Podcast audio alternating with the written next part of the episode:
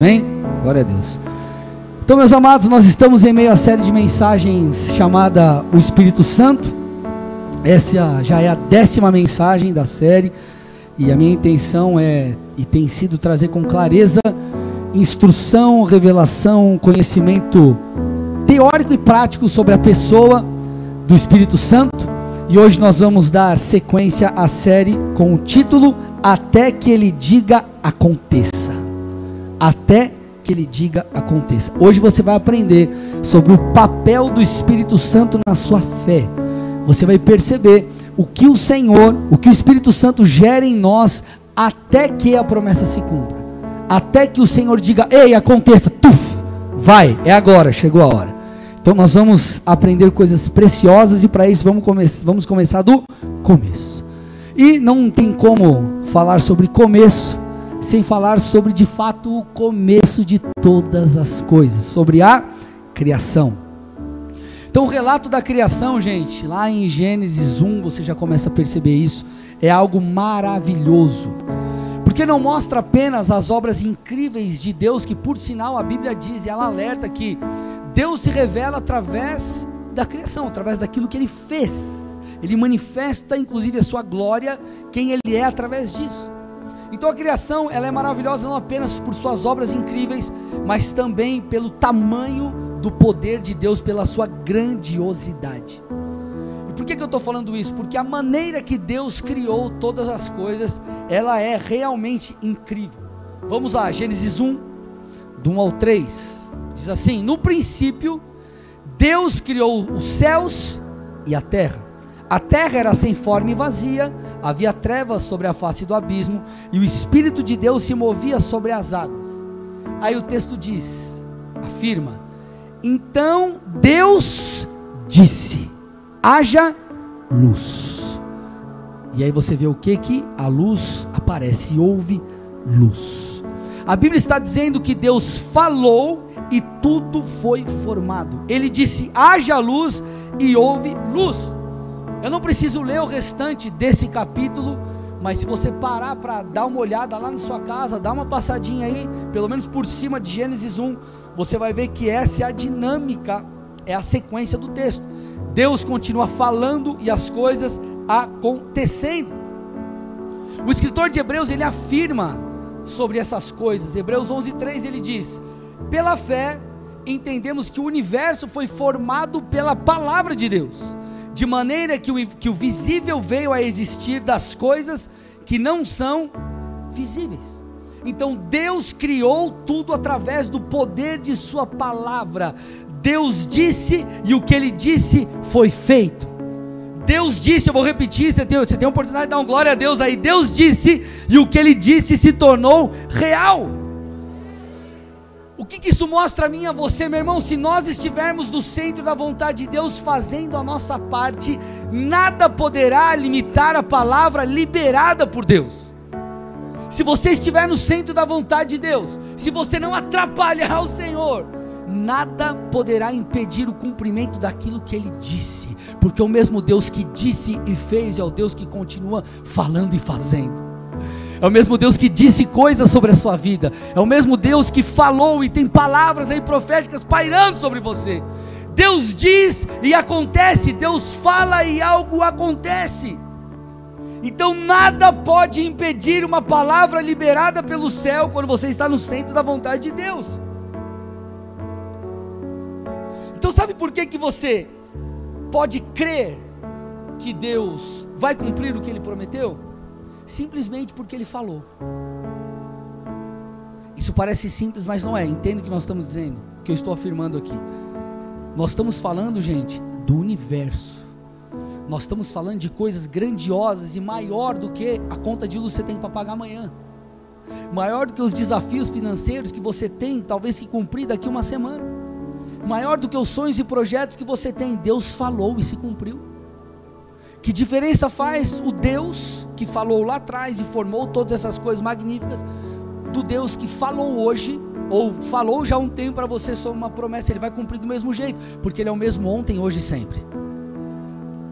Eu quero já te encorajar a dar uma olhada nas plataformas digitais, inclusive Meu Instagram tá ali, já segue lá, dá uma moral para mim no link da bio, fazer um jabá, né?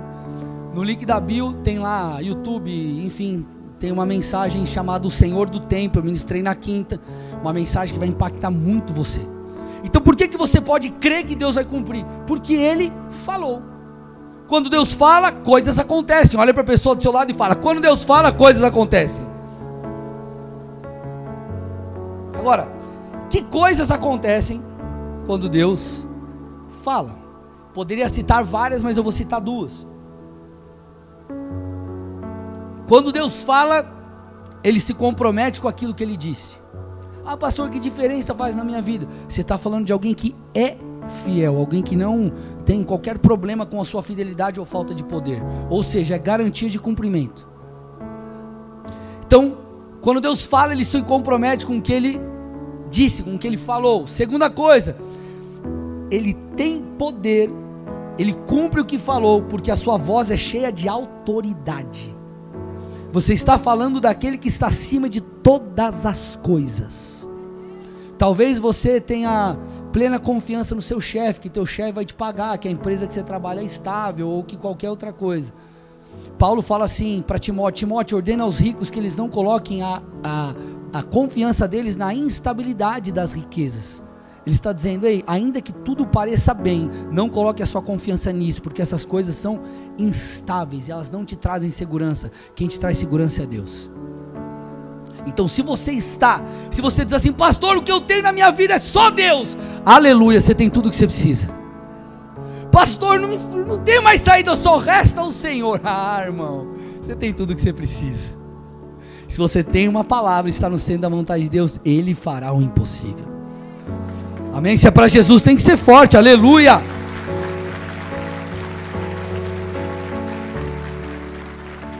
Então vamos compreender isso aqui melhor. Quando Deus fala, coisas acontecem. E eu falei, primeiro, duas coisas acontecem. Primeiro, se ele fala, ele cumpre, ou ele se compromete com aquilo que disse. Segunda coisa, a sua voz é cheia de autoridade. Então vamos lá. Primeiro ponto aqui, Deus se compromete com aquilo que ele fala. Jeremias 1:12, a Bíblia diz assim: Disse-me o Senhor: Viste bem, porque eu velo sobre a minha palavra, palavra para a cumprir. Eu velo sobre a minha palavra. O original hebraico dessa palavra velo fala sobre vigiar sobre estar acordado, sobre estar alerta. Se você pegar outras versões da Bíblia, você vai ver que ao invés de velo, ele coloca vigia, vigiando, vigiar, sobre vigiar. O que esse texto está falando? Que Deus ele está alerta. Deus está prestando atenção, Ele está atento e diligentemente Ele tem trabalhado para que a palavra que Ele mesmo prometeu se cumpra. Gente, isso tem que trazer segurança para mim e para você. O próprio Deus Todo-Poderoso está dizendo: Eu, eu sou o fiador daquilo que eu te prometi. Eu vou cumprir aquilo que eu disse que eu cumpriria. Eu estou em alerta, eu estou acordado, eu estou ligado, eu estou envolvido, eu estou de corpo e alma, enfim, apesar de ele ser espírito, eu estou envolvido por completo naquilo que eu te disse. Isso fala de um compromisso do mais alto nível. Você parou para pensar que Deus, ele está ou ele trabalha em favor daqueles que o amam? Gente, isso é grandioso demais. Às vezes nós nos sentimos sozinhos, às vezes nós nos sentimos desprotegidos, sem recursos. Você fala, Deus, como que eu vou fazer? Ele está falando, ei, eu sou suficiente para você. Sabe que foi suficiente para criar todas aquelas coisas que nós vimos há pouco no início, Gênesis 1? A palavra. Pastor, eu só tenho a palavra. Você tem tudo. Eu só tenho a promessa. Você tem tudo. Você tem tudo. Salmo 121, 3 a 8 diz: Ele não permitirá que você tropece, o seu protetor se manterá alerta. Sim, o protetor de Israel não dormirá, ele está sempre alerta. O Senhor é seu protetor, como sombra que o protege, ele está à sua direita. De dia o sol não o ferirá, nem a lua de noite. O Senhor protegerá de todo mal, protegerá a sua vida. O Senhor protegerá a sua saída e a sua chegada, desde agora e para sempre. Isaías 64, versículo 4: Porque desde a antiguidade não se ouviu, nem com os ouvidos se percebeu, nem com os olhos se viu, Deus além de ti que trabalha para aquele que nele espera. Deus está dizendo: Ei, eu que sou Todo-Poderoso, eu que sou suficiente, eu que sou o Criador de todas as coisas, eu trabalho em seu favor, gente, pelo amor de Deus, isso é demais. E parece que nós nos esquecemos de coisas como essa. O salmista diz o seguinte, Salmos 33, 4: A palavra do Senhor é verdadeira. Sabe o que ele está falando? A palavra do Senhor é digna de confiança. Se ele falou, ele cumprirá.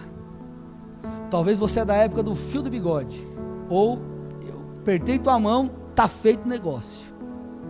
Hoje você precisa ter contrato, cláusula, sinal, garantia para dar certo, mas com Deus não é assim não. Se ele falou, tá feito o negócio, irmão. Já era, tá selada a coisa.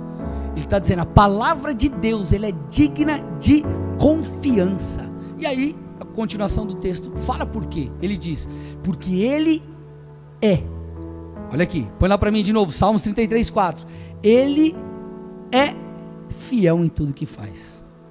Talvez, vamos lá, quantas pessoas você já conheceu, ou melhor, vou refazer a pergunta. Você conhece alguém que esmoreceu na fé e se distanciou de Deus? Quem conhece? Infelizmente, essa é uma verdade. Essa pessoa, por um tempo, foi fiel a Deus, depois ela deixou de ser. Por quê? Porque fidelidade é algo que você prova ao longo da tua jornada.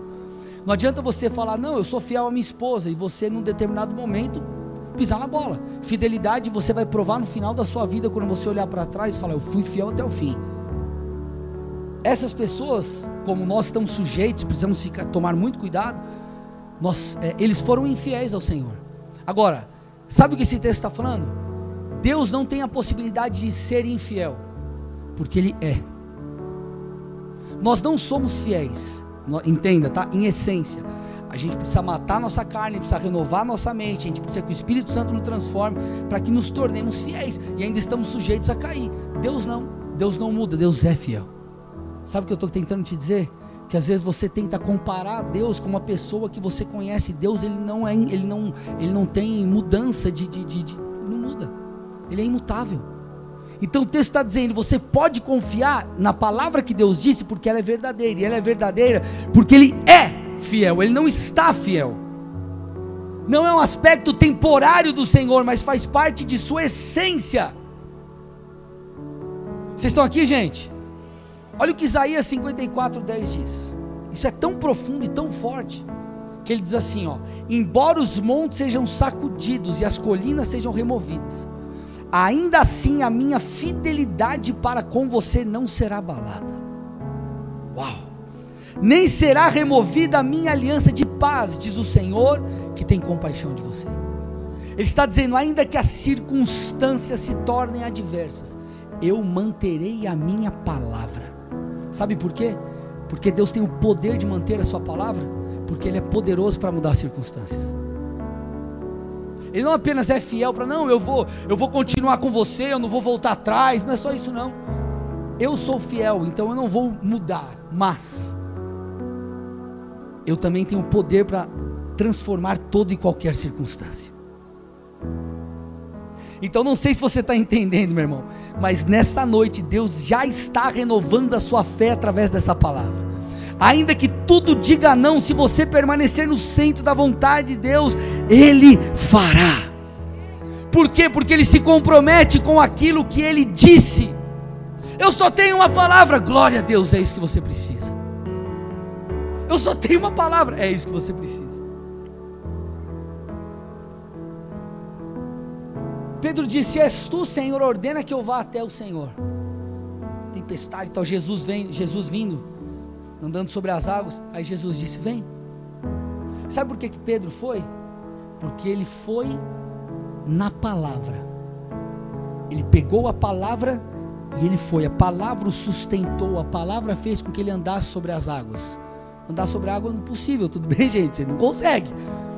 Só que Deus disse, então, pronto, está feito. Às vezes você olha para as circunstâncias da sua vida e você esmorece a sua fé. Deus, mas eu não tenho condições. Deus, mais isso. Deus, mais aquilo. Deus, eu acho que não vai dar. Deus é grande demais. Ei, irmão. Você não depende de você, você depende de Deus. E muitas vezes Deus age dessa forma, sabe por quê? Para que o nome dele seja glorificado. Vamos lá, você vai montar um negócio e você precisa de milão. Milão você dá um jeito para arrumar, sim ou não? Sim ou não, gente? Agora você precisa de 500 mil, 800 mil, 1 milhão. Você pastor, nem, nem se eu for todos os bancos que eu tenho conta, eu consigo. Nem se eu me colocar de garantia meu rim, eu consigo. Aí você fala o que? Eu dependo realmente de Deus. Aí Deus vai e faz o milagre. As pessoas vão falar: Nossa, mas como que você conseguiu? Você fala: Não foi eu, foi Deus. Como está escrito na Bíblia, né? Não foi sorte, foi Deus. E nisso, Deus é especialista em fazer milagres. Deus é especialista em pegar aqueles que não são e transformar naqueles que, que sejam, sei lá. Você entendeu o que eu estou dizendo, né? Me confunde aqui. Deus pega aquele que não é e faz com que seja. Aleluia, consegui agora. Você está me entendendo? Deus é especialista. Ah, só tem uma palavra. É tudo que você precisa. Segunda coisa, Deus pode cumprir a sua palavra, porque ela é cheia de autoridade e poder. Isaías 43, 13, a Bíblia diz assim: Ainda antes que houvesse dia, eu sou, e não há quem possa livrar alguém das minhas mãos. Agindo eu, quem o impedirá? Sabe o que o Senhor está dizendo? Olha, olha, olha como que Deus está, está mostrando aqui para nós a, a dinâmica do texto. Deus ele não está tentando mostrar que ele é mais forte do que as circunstâncias, só porque ele é mais forte. Ele está dizendo, antes que houvesse dia eu sou. É aquela coisa assim, ó, vamos lá. Vou explicar para você. Está brigando, brincando com teu filho de lutinha ali em casa. Você pode ser mais forte que ele. Só que acima disso está a sua autoridade como pai. Você é pai dele. Você vai ganhar dele. Vocês estão aqui comigo ou não? que o Senhor está dizendo aqui é: não, não, eu não vou tentar provar para você que eu posso te livrar, que eu posso cuidar de você. Ele está dizendo: ei, sobe o nível, cara. Não tem a ver com se eu posso ou se eu não posso, porque eu sou mais poderoso ou não, eu vou provar. Ei, antes de tudo isso aqui existir, eu sou. Eu estou acima disso. Você quer discutir comigo? Você quer brigar comigo? Eu estou acima de todas essas coisas. Antes de tudo ser feito, eu sou. Eu sempre existi. Por isso que Mateus 19, 26, a Bíblia diz: para Deus nada é impossível. Porque é um, é um negócio que está acima do eu posso, eu não posso, no aspecto de poder. Deus, Ele é. Ele criou todas as coisas. Não tem como a criação vencer o Criador. Quando nós falamos, inclusive, de batalha espiritual, a batalha não é de Satanás contra Deus, a batalha é de Satanás contra nós. Você acha que Satanás tem chance de ganhar de Deus, gente? Alô? Ah, me parece que o diabo está não sei o que. Ei, ei. Ele está tentando fazer com que você se torne incrédulo. Ele não consegue parar a palavra de Deus agindo eu, quem impedirá? A batalha é pela sua fé, a batalha é contra você. Eu preciso que você entenda um princípio: quando Deus fala, Ele cria. Quando Deus fala, Ele cria. A palavra de Deus ela é poderosa. A palavra de Deus é poderosa. Olha, olha o que diz, olha o que diz Isaías 55, 10 e 11. Porque assim como a chuva, olha o paralelo que ele faz. Assim como a chuva e a neve descem dos céus e para lá não voltam, sem que primeiro reguem a terra e a fecundem e a façam brotar para dar semente ao semeador e pão ao que come, assim será a palavra que sair da minha boca. Não voltará para mim vazia, mas fará o que me apraz e prosperará naquilo para que a designei. Ele está dizendo, assim como a chuva cai, e ela não volta para lá, mas ela produz um resultado na terra para a colheita, enfim, para que a semente vingue. Da mesma forma é a palavra de Deus, ela não volta vazia. Quando Deus fala, Ele cria. Quando Deus fala, Ele gera algo. Por que, que você acha quando alguém começa a se esfriar, a primeira coisa que ela faz, essa pessoa faz é se afastar de Deus, da igreja, de pessoas que caminham, ah, enfim, de, de fé em fé, de, de cristãos, da célula. Por quê? Porque é uma forma de Satanás tenta te tirar, porque se você se expor à palavra, algo vai ser gerado em você. A fé ela é gerada pela pregação da palavra. E você só pode crer por causa da palavra. Então Satanás vai fazer de tudo para te afastar da palavra. Quando Deus fala, ele cria.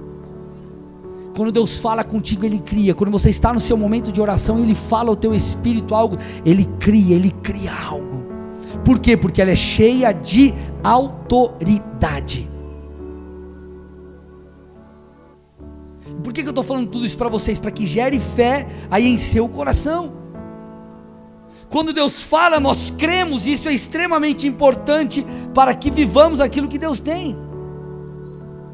E aqui eu entro no segundo momento da palavra, onde eu quero gastar um pouco mais de tempo, que eu quero ah, mostrar como o Espírito Santo gera fé em nós como o Espírito Santo trabalha para que eu e você possamos ter a medida de fé necessária para que vivamos aquilo que Deus tem. Então nós acabamos de falar de um Deus que cria. Só que antes de Deus tornar as promessas dele em nossas vidas real, ele torna a promessa real em nosso interior. Escute, isso é muito importante. Antes de Deus tornar real no mundo físico, ele torna real em você, para que você creia. Antes de Deus fazer, Ele gera. Antes de Ele botar para fora, Ele gera em seu anterior. Para quê? Em seu interior. Para quê? Para que você tenha fé. Vamos destrinchar isso aqui. Por isso que lá em Hebreus 11:1 a Bíblia diz: "Ora, a fé é a certeza das coisas que se esperam e a convicção de fatos que não se veem." Pode, a fé ela pode parecer um paradoxo, pode parecer algo que se contradiz, mas não é verdade. Então você vê, o texto está falando que a fé ela é a certeza do que você espera e a convicção de fatos que você não vê, que, que nós não vemos. Que, que ele está dizendo? Nós não enxergamos com os olhos naturais, mas nós sabemos, nós conhecemos o que Deus tem. Eu não enxergo com os meus olhos físicos, mas eu espero por aquilo, porque espiritualmente Deus já falou. Então, antes de Deus fazer, Ele fala. Antes de Ele gerar no mundo físico a vontade dele, Ele gera no seu interior. Antes de você ter uma postura de santidade, Ele te santifica. Antes de você ser um pastor, como foi o meu caso, Ele gera em mim um coração pastoral. Ele ele impõe, Ele imputa em mim essa verdade, esse desejo. Então, antes de Deus fazer, esse Deus poderoso, esse Deus que fala e cria, esse Deus que traz a realidade de coisas que não existem, Ele gera antes em nosso interior. Por isso que a Bíblia diz: você crê com o coração e confessa com a sua boca que Ele é Senhor, então você é salvo. Então você vê essa relação do interno para que se manifeste no externo há essa relação. Você crê, então aquilo gera. Você tem fé, então você tem obras. Então Deus, primeiramente, fala gerando em nosso interior. Por que, que eu estou te falando isso? Porque um dos papéis do Espírito no que diz respeito às promessas é não apenas revelar, mas gerar o desejo em nosso interior por vivê-las. Primeiro ponto que nós abordamos: Deus é um Deus que cria. Deus é um Deus que faz onde não existe. Ele é um Deus poderoso. Só que antes de Ele cumprir muitas coisas na nossa vida, Ele quer que eu e você venhamos a ter fé. E para isso Ele estabelece um processo, que é o efeito da Sua promessa em nosso interior, o efeito do seu falar em nós. Vocês estão comigo, gente? Preciso que você preste muita atenção aqui. Vamos ao texto de novo, Gênesis 1, 1 e 2. No princípio, Deus criou os céus e a terra. A terra, porém, estava sem forma e vazia. Havia trevas sobre a face do abismo, E o Espírito de Deus, olha agora, pairava por sobre as águas. Quando você lê esse texto, você imagina que o Espírito ele está parado ou sem fazer nada, em uma inatividade, se assim eu posso dizer. Mas não é o que o texto, não é o que de fato a, a Bíblia expressa. Pelo contrário, havia uma atividade do Espírito, havia uma atividade intencional. O original da palavra pairava significa, dentre outras coisas, incubar ou chocar. É o mesmo ato que uma galinha faz ao sentá-la nos ovos, para quê? Para que naqueles ovos sejam gerado vida, seja gerado vida. Da mesma forma, meu irmão, o Espírito Santo estava ali incubando na criação. Ele deseja pegar cada palavra que Deus tem na sua vida e gerar algo em você.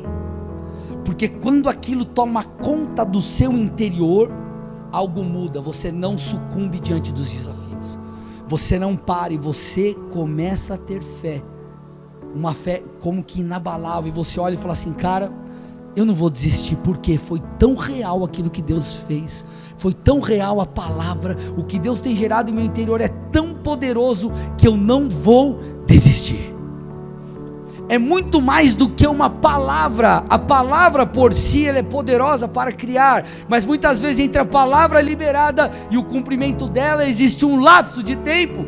E nesse lapso de tempo, o desejo do Espírito é fazer com que você creia e creia com força por meio dessa testificação, dessa, dessa operação dele em nós.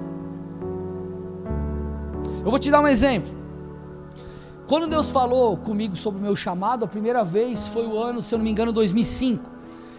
Estava eu num evento na Bola de Neve 7 chamado Power Invasion do, do, do Randy Clark.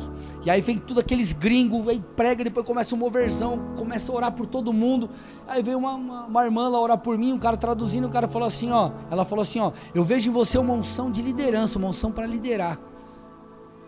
Gente, você não tem. O que para mim hoje é natural, você não tem noção que foi naquela época eu recebi aquela palavra, eu, assim, eu fiquei assustado, que eu falei, como assim eu?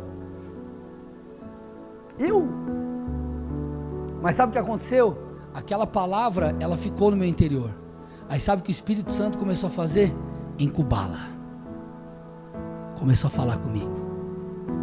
O Espírito de Deus começou a testificar no meu espírito. Eu tive outras experiências com Deus. 2006, Barca Floripa. Na época eu estava brigado com a, com a pastora, a gente era namorado. Eu fui falar com o líder de célula antes do culto. Que na barca a gente passava, tipo um acampamento, passava o dia inteiro é, se divertindo, tal, enfim, praia, enfim. E aí no final, da, aí à noite tinha os cultos. E eu fui falar com ele, eu falei, ah, cara, eu acho que não. É, nosso relacionamento nem é de Deus, nem é para acontecer, a gente não está dando certo aqui. E também ela tem um chamado pastoral e eu não tenho. Meu irmão, pra quê? Aquele cara virou no giraia do espírito que começou a falar tanta coisa para mim, eu, eu falei, meu Deus, aí ele falou assim, ó, Deus vai te mostrar. E eu lembro que no culto, eu cheguei no culto à noite, eu, eu apoiei assim a, o braço na cadeira da frente, e eu tive uma visão que eu estava pregando. Mais uma vez o Espírito testificando. Tive outras, pelo menos mais duas outras experiências com o Senhor, fora o testificar do Espírito normal que vinha conforme o tempo passava. Sabe o que o Senhor estava fazendo? Incubando a palavra em mim, para que eu nunca refutasse, para que eu de fato entendesse, tomasse aquilo para mim. Chega uma hora, meu irmão, que a promessa ela faz tanto sentido para você que as lutas elas não têm o poder de te derrubar. Escute o que eu estou dizendo. Porque você olha e você fala assim, cara, esse gigante aí tá todo mundo com medo, mas eu sei quem é o meu Deus. Então, Golias, eu vou contra ti em nome do Senhor dos Exércitos. Eu não vou debaixo do meu poder. Então ele vai com fé. Isso vem como? Mediante a ação do Espírito em nós. Porque, gente, é uma jornada. Talvez você olhe para a palavra profética e fale, meu Deus, como assim? Por que, que nós podemos crer em um novo lugar, em uma mudança, um espaço muito maior e coisas assim? Porque se você sair ali na porta, você vai ver cinco fotos. Você vai ver a igreja começando numa garagem, você vai ver cada tempo que a gente passou cada um dos lugares era um desafio. Só que o mesmo Deus que foi fiel na garagem é o Deus que será, está sendo fiel aqui. Tudo aquilo nos preparou para aquilo que estamos vivendo e viveremos. O que eu estou tentando te dizer aqui, o Espírito de Deus, Ele não quer apenas te dar uma palavra. E essa será uma noite onde o Senhor falará com você. Vai te visitar, Ele vai trazer clareza de muitas coisas. Muitos aqui, alguns terão experiências com Deus que diz respeito a chamado, a entendimento mais claro, mas, entenda, mais do que isso, o papel do Espírito, até que Ele diga, aconteça, chegou a hora, é gerar isso, incubar isso em você. E como que você acessa isso? Através do relacionamento com o Espírito. Filipenses 2,13. Porque Deus é quem efetua em vocês tanto o querer como realizar, segundo a sua boa vontade. Eu jamais imaginei ser um pastor, mas sabe o que Deus fez? Colocou isso no meu interior e me capacitou para fazê-lo. Eu preciso que você entenda que o Espírito de Deus ele quer trabalhar e estabelecer um processo lindo onde ele conduzirá você para um lugar em fé que é fruto do entendimento de quem Deus é e do entendimento da promessa que Ele tem. Que meu irmão, você vai sair fortalecido, você ficará fortalecido. Então o entendimento da promessa de Deus para mim, de quem Ele é, foi quanto mais profundo e claro se torna. Agora, um parênteses aqui. Deus não vai te mostrar tudo, tá, irmão? Não, Deus tem um chamado, mas Deus quer saber tudo. Hora, dia, lugar, quando, como, onde. Aí você não precisa de fé. Você tem que ir dando passo conforme ele for falando, amém? Ah, eu sei um negocinho, dá dois passos. Mas para onde eu vou? Não mandei você dar dois passos? Dá dois passos. E vai indo, ele vai te mostrando. Mas à medida que você avança e se torna mais claro, e você conhece Deus, você se relaciona com Ele, tem essa clareza, tem, tem essa convicção, você vai ficando mais forte. Em momentos difíceis, sabe o que eu já disse para minha esposa? Momentos difíceis ministerialmente falando. Sabe o que eu falei para ela? A gente olhou um para o outro. Eu falei: Meu, o que, que me resta? Não me resta mais nada. Me resta ser um pastor. Sacode a poeira e vai. Faz uma oração. Jesus, perdão para eu pensar em desistir. E segue o barco. Mas por quê? Porque você olha para a tua vida e você fala, cara, para onde eu irei? Vou voltar para o mundo? Vou largar minha mulher? Vou largar esse cidadão aqui que está comigo? Casado, enfim, você está entendendo? Deus, para onde eu vou? Vou desistir do ministério? O que, que eu vou? Deus, não me resta mais nada. Para mim é claro que eu tenho que fazer. Salmista disse, Salmo 139, 16: Os teus olhos viram a minha substância ainda informe. E no teu livro foram escritos todos os dias, cada um deles escrito e determinado, quando nenhum deles havia ainda. Olha o que ele está dizendo, ele está dizendo, ei, Deus tem algo escrito sobre nós, um livro, ele tem algo sobre a nossa vida, sobre o nosso respeito. E quando você descobre as promessas de Deus para a sua vida, o que, que acontece? Você fala, cara, se eu sair disso, eu vou abandonar. E, cara, eu não vou ser pleno, eu não, eu não vou ser feliz. Eu, e, cara, não dá. Por quê? Porque aquilo já faz parte de você. Você já percebeu que alguns, alguns pastores é tão real na vida do cara que você, sei lá, você vai, você está no trabalho, o cara chega lá para comprar alguma coisa, ele é pastor. Aí como que é teu nome? Ele não fala André, ele fala Pastor André. Mas o nome dele não é pastor, o nome dele é André. Na ligação, ah, eu queria pedir a internet aqui, 300 mega, como que é teu nome? Pastor André. O nome, meu nome é André, meu pastor, é o que eu faço mesmo. Enfim, né? Só que aquilo é tão enraizado, cara, Pastor André. Né? O que eu estou tentando te dizer? Que vai chegar uma hora que a vida cristã, santidade, o ministério, cara, vai fazer tão, tanto sentido que você vai falar, cara, não tem para onde eu ir.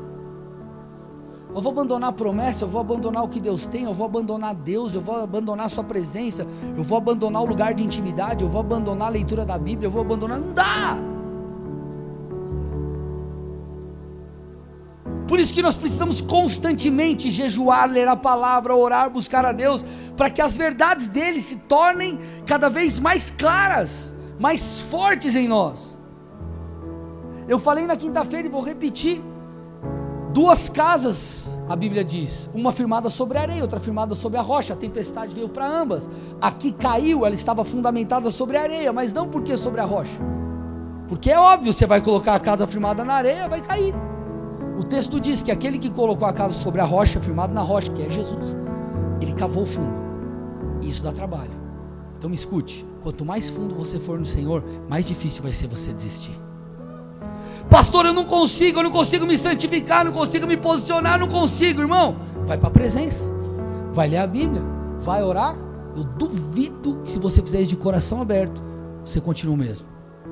Eu duvido. Eu duvido.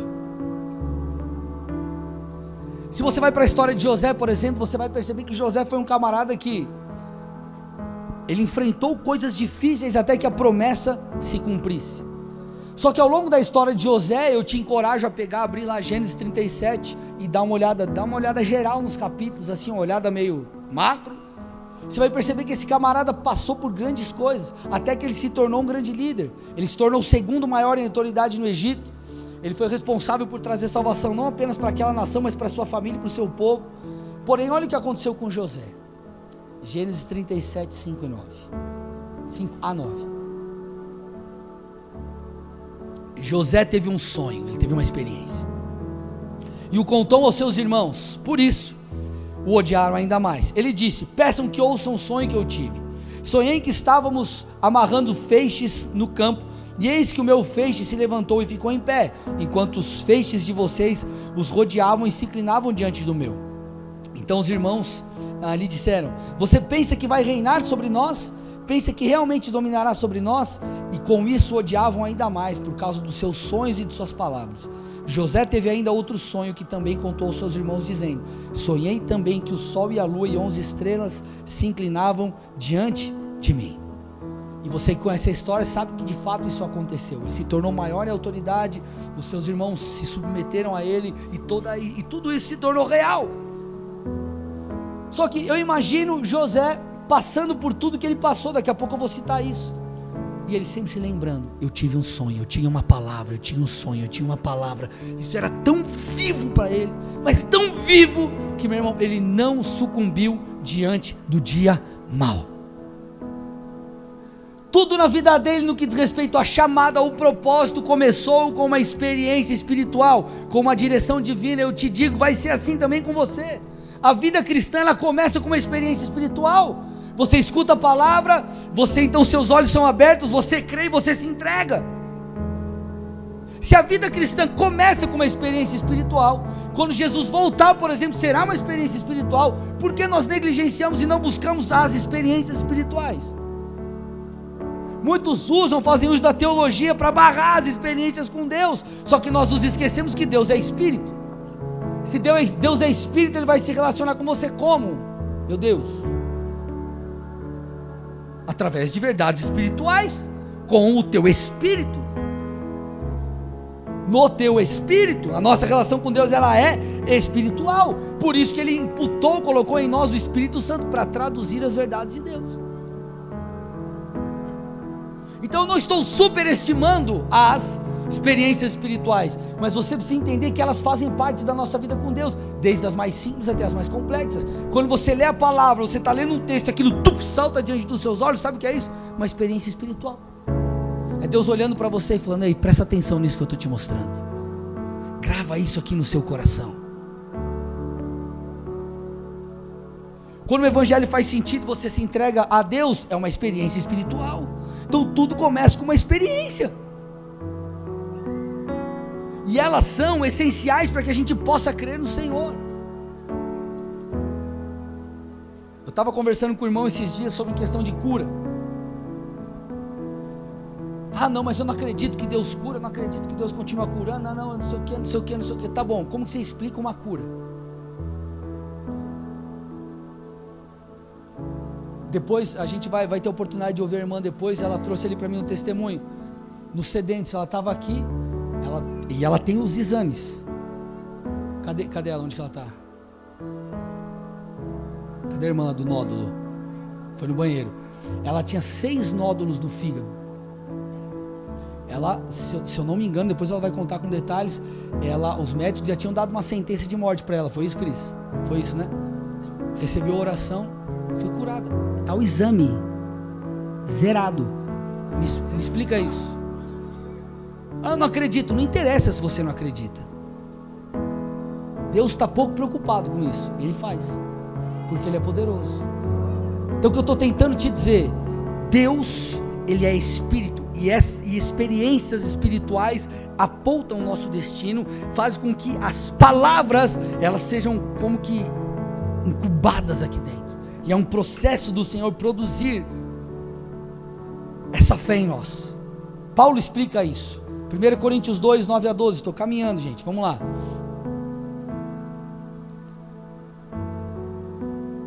Mas como está escrito, nem olhos viram, nem ouvidos ouviram, nem jamais penetrou em coração humano que Deus tem preparado para aqueles que o amam.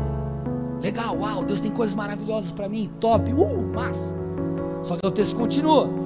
Deus, porém, revelou isso a nós por meio do Porque o Espírito sonda todas as coisas, até mesmo as profundezas de Deus. Pois quem conhece as coisas do ser humano a não ser o próprio Espírito humano que nele está? Assim ninguém conhece as coisas de Deus a não ser o Espírito de Deus. E não, e nós não temos recebido o Espírito do mundo, e sim o Espírito que vem de Deus para que conheçamos o que Deus, o que por Deus nos foi dado gratuitamente.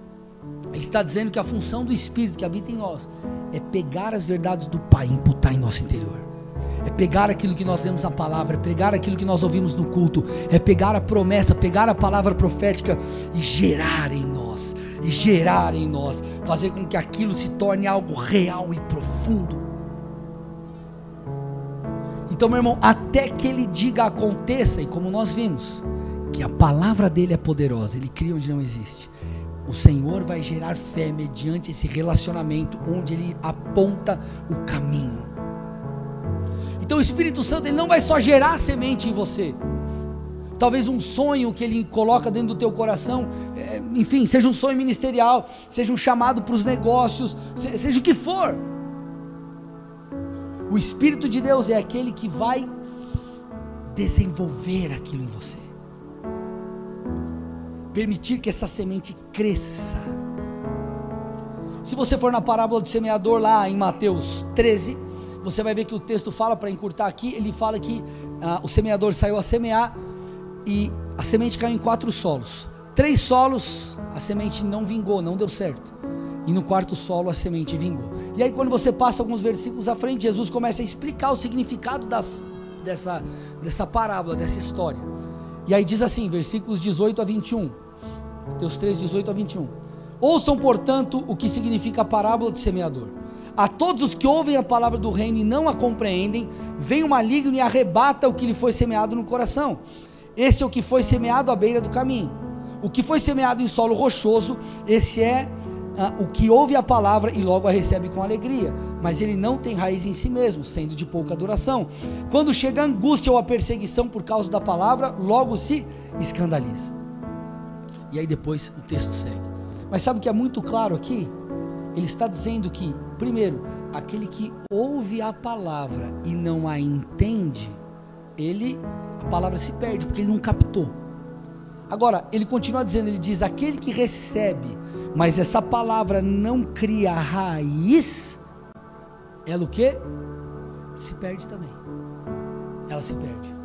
Quantas coisas que nós recebemos no nosso espírito e nós não alimentamos aquilo. Quantas vezes você talvez foi num culto, recebeu uma palavra, você saiu cheio de vigor. Sabe por que, que a pessoa esmorece depois? Porque ela não lê a palavra, não ora, não busca a Deus, não, enfim, o que, que acontece? Ela esmorece na fé. E esse é o mesmo princípio em relação a qualquer palavra que Deus nos dá.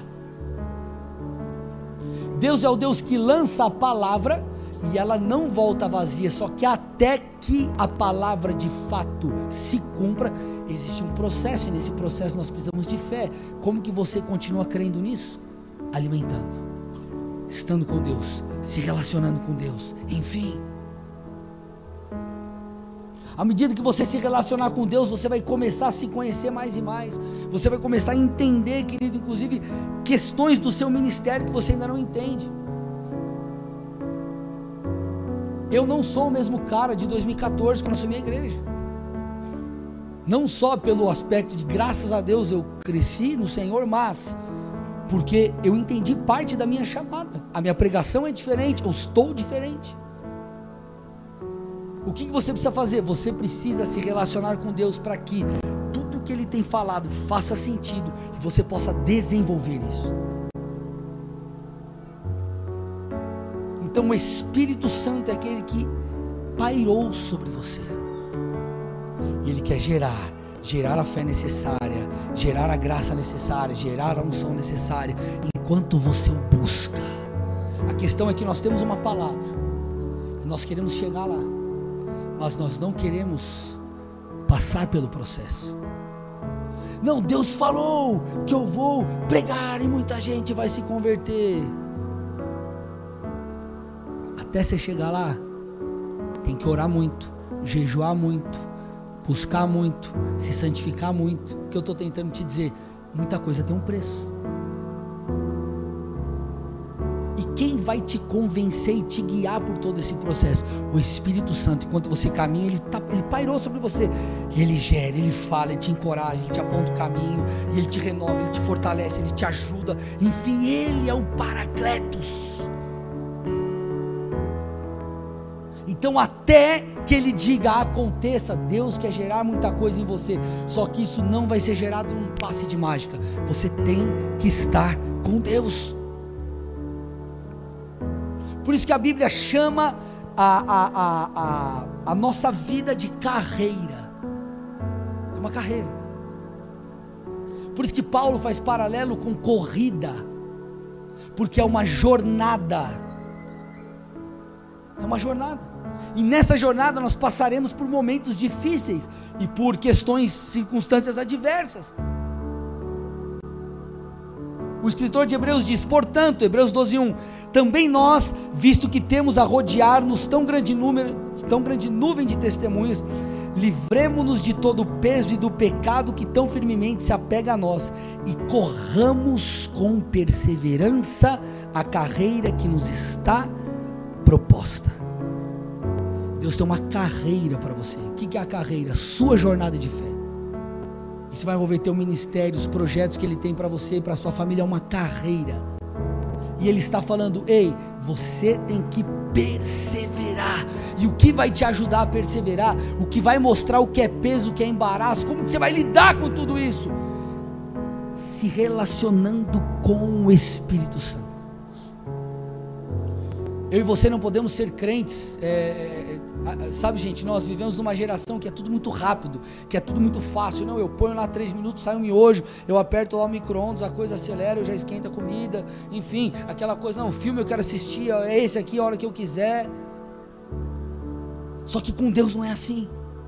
Com Deus não é assim. Nós temos uma carreira e ela precisa ser é, cumprida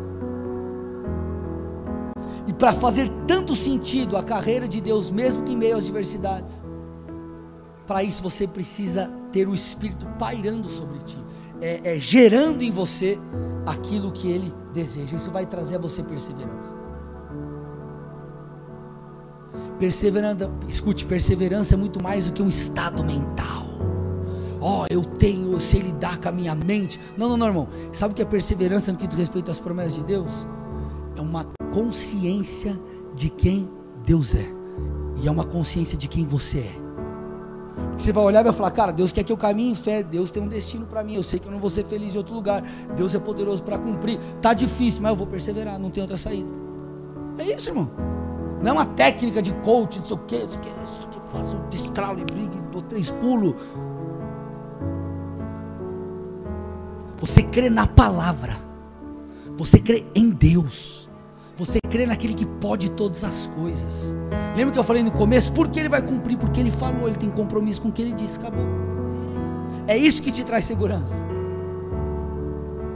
Só que isso, quando você caminha na sua jornada com Deus, deixou de ser uma palavra só. ela é algo que faz sentido. Deixa eu te contar uma coisa para exemplificar. Quantas vezes talvez você chegou numa igreja e você escutou uma pregação do pastor, ah, você tem que arrumar isso aqui na tua vida, que está errado, ah, isso aqui, essa prática que é pecado, não sei o quê. Aí você nunca deu muita moral.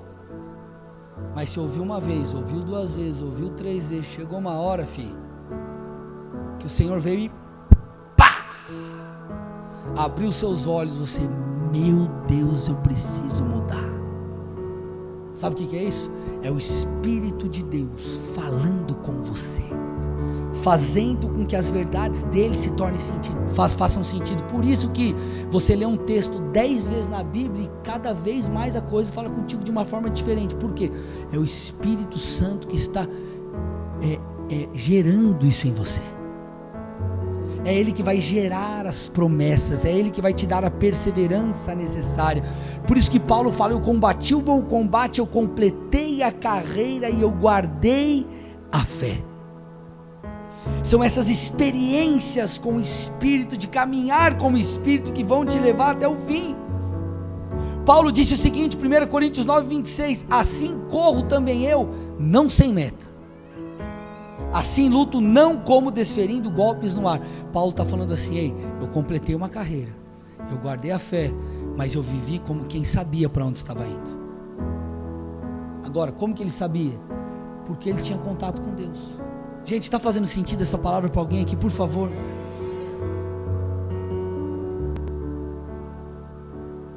enquanto você não mergulhar profundamente em Deus, as coisas de Deus não vão fazer sentido, as loucuras de Deus não vão fazer sentido. Agora, quando você está na presença, vai lá e dá sete voltas ao redor de Jericó. Sim, Senhor. Mas o que, que vai fazer eu dar sete voltas ao redor de uma cidade? O que, que vai mudar isso daí? Como que eu vou vencer? Eu não venço andando, venço lutando. Ele fala, eu sou o Senhor dos Exércitos, eu luto por você, só faz o que eu estou falando, tá bom? Agora, para fazer sentido, você tem que se relacionar com o Espírito. Existem coisas na nossa caminhada, me escute, irmãos.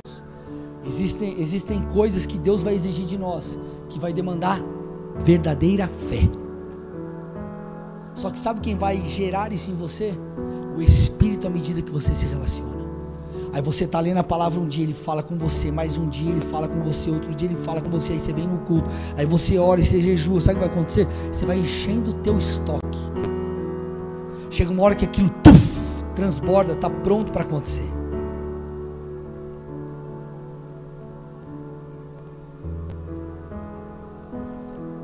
Eu estou fechando a palavra. Eu falei para vocês sobre dar uma olhada em Gênesis 37 para frente, uma visão geral.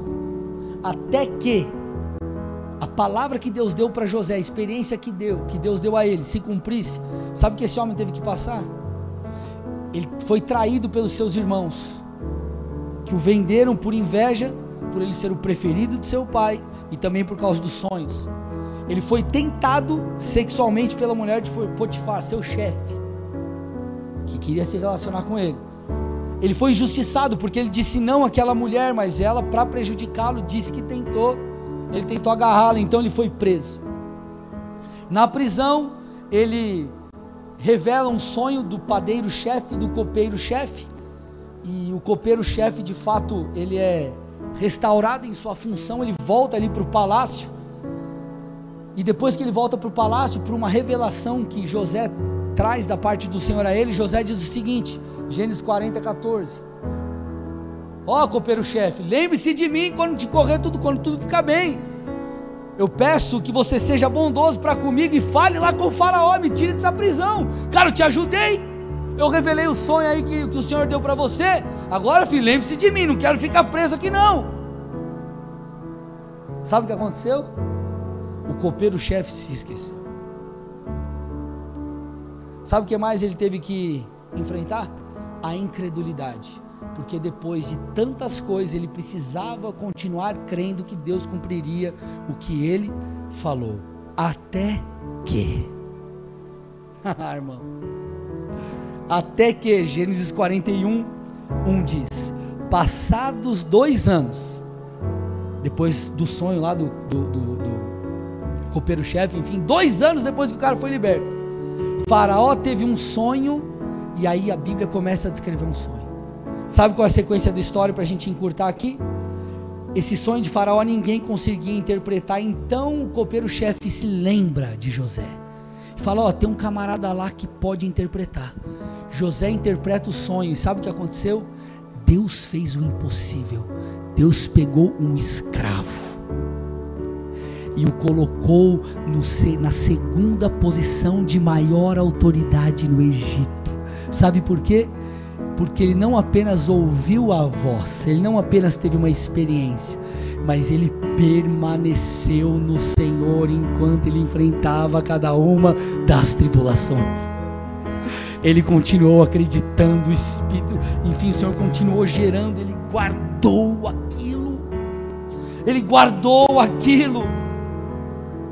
E nós precisamos guardar tudo aquilo que o Senhor disse. Querido, não tem a ver com mentalidade positiva, tem a ver com trazer à memória aquilo que nos dá esperança, que é a palavra de Deus.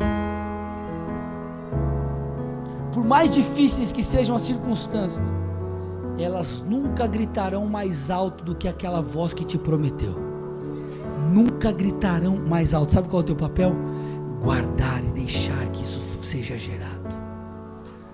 Em momentos de dificuldade ministerial, eu me lembro: o Senhor me levantou, o Senhor me escolheu. Não é por mérito, não é porque eu sou, sou, bom, não é porque eu sei fazer, não é por causa de mim, é por causa de ti. Mas eu trago a memória o que o Senhor tem falado, eu trago a memória aquilo que me dá esperança. Então eu vou para a presença, eu busco a Deus, eu falo com Deus, Ele me encoraja, a palavra me alimenta. E você jejua e você mata a sua carne. Enfim, o Espírito vai gerando aquilo dentro de você, até, meu irmão, que você cruza como que aquela linha que está tentando te parar. E você não cede. A luta aumenta, você continua e você cruzou. Venci, não cedi. E você continua, e você continua, e você continua. Deus tem palavras poderosas para mim e para você. Existem promessas nas escrituras, promessas que você sabe que Deus tem. Ele falou, ele pode cumprir. Mas até que ele diga: haja luz existe um tempo. Até que Deus dissesse: haja luz. O Espírito estava pairando. Enquanto não acontece, você precisa permitir que o Espírito gere aquilo. Que o Espírito fortaleça você, fortaleça as palavras. Aí isso precisa fazer sentido para você. E quem fará isso é o Espírito Santo. Quando você, enquanto você permanece na presença, por isso que a Bíblia diz que o Senhor nos santifica. Existe uma renúncia, sim, mas o Senhor muda a nossa mente. Ele muda o nosso coração e você dá o passo. Ele fala com você, ele te convence, você dá o passo. Quem faz é o Senhor, nós somos apenas cooperadores. Agora, para isso, você precisa se relacionar com o Espírito, para que isso seja tão forte em você, a ponto de você não desistir. Escute, talvez você esteja passando por dias difíceis. Não permita que a voz da circunstância grite mais alto do que a voz do Senhor. José, por mais que ele tivesse sido traído, injustiçado, preso, enfim, ele continuou. Paulo disse: Eu enfrentei várias coisas pela causa de Cristo. Eu combati o bom combate, só que eu completei a carreira. Por quê? Porque eu guardei a fé. Quem te ajuda a guardar a fé é o Espírito. Então, meu irmão, eu quero que você de fato viva uma vida constante com Deus. Escute, constante com Deus, na presença de Deus, buscando a Deus. Porque até que a promessa se cumpra, é isso que vai te fortalecer. É isso que vai te preparar. É isso que vai te forjar. É Ele que vai te forjar. Amém? Feche seus olhos, curve sua cabeça em nome de Jesus.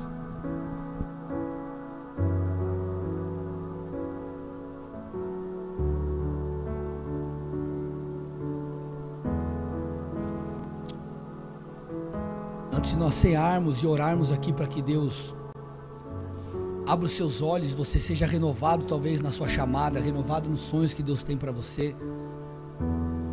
Eu quero orar por você que veio nessa igreja está nos visitando pela primeira vez. Ou talvez você até já veio outras vezes, mas você ainda não teve um encontro com Jesus, você ainda não entregou sua vida a Ele. Só que nessa noite, é, é, hoje foi diferente. A palavra ela entrou no seu coração, é como se a coisa fizesse sentido para você e você diz assim, pastor, eu, eu quero entregar minha vida a Jesus Cristo. Eu quero seguir o Senhor, eu quero, eu quero, eu quero viver com Ele. Se nessa noite você diz assim, pastor, eu sou pecador, pecador, eu sei, eu estou arrependido, eu quero mudar de vida, eu quero seguir Jesus. Eu quero viver as promessas dele, eu quero viver a vontade dele, eu quero, eu quero viver para Cristo. Talvez você esteja distante de Deus e quer voltar. Esteja você aqui no presencial, no online, enfim. Se você deseja entregar a tua vida a Jesus Cristo, eu quero que aí no seu lugar você faça algo muito simples, todos de olhos fechados, por favor. Quero que aí no seu lugar você coloque a mão no seu coração. Coloque a mão no seu coração e repita a seguinte oração comigo. Diga assim: Senhor Jesus. Senhor Jesus. Nessa noite. Nessa noite. Eu te reconheço. Eu te reconheço. Como meu único. Como meu único. E suficiente. E suficiente. Senhor e Salvador. Senhor e Salvador. Eu também peço. Eu também peço. Perdão pelos meus Perdão pecados. pelos meus Eu pecados. te peço. Eu te peço. Me guia, me guia. Me guia. Me ajude. Me ajude A viver segundo a tua vontade. A viver segundo a tua Eu sei que o vontade. Senhor Eu sei que o tem Senhor promessas tem promessas maravilhosas para mim. maravilhosas para Mas mim. até que isso aconteça, Mas até que isso aconteça, trabalhe em meu interior. trabalhe em meu interior. minha vida. Muda minha vida. E seja o Senhor. E seja o Senhor da minha história. Em nome de Pai, eu Jesus. entrego essas vidas a Ti. Meu Deus, eles acabaram de declarar, de confessar o Teu nome como o Seu único e suficiente, Senhor e Salvador. Isso é poderoso. Então eu te peço, em resposta a essa fé proclamada publicamente, que o Senhor possa visitá-los, que o Senhor possa enchê-los, que o Senhor possa tocá-los. Abra os olhos, Pai, deles, para que eles entendam das verdades espirituais. Desperta-os, Pai, para essa vida de intimidade contigo. Eu peço a tua bênção. Eu peço o teu favor sobre eles, Pai. Eu declaro a tua graça sobre cada área da vida deles e o teu favor também sobre elas. Eu te peço, guia-os nessa nova jornada. Em nome de Jesus, amém. E amém. Dê uma salva de palmas a Jesus. Aleluia.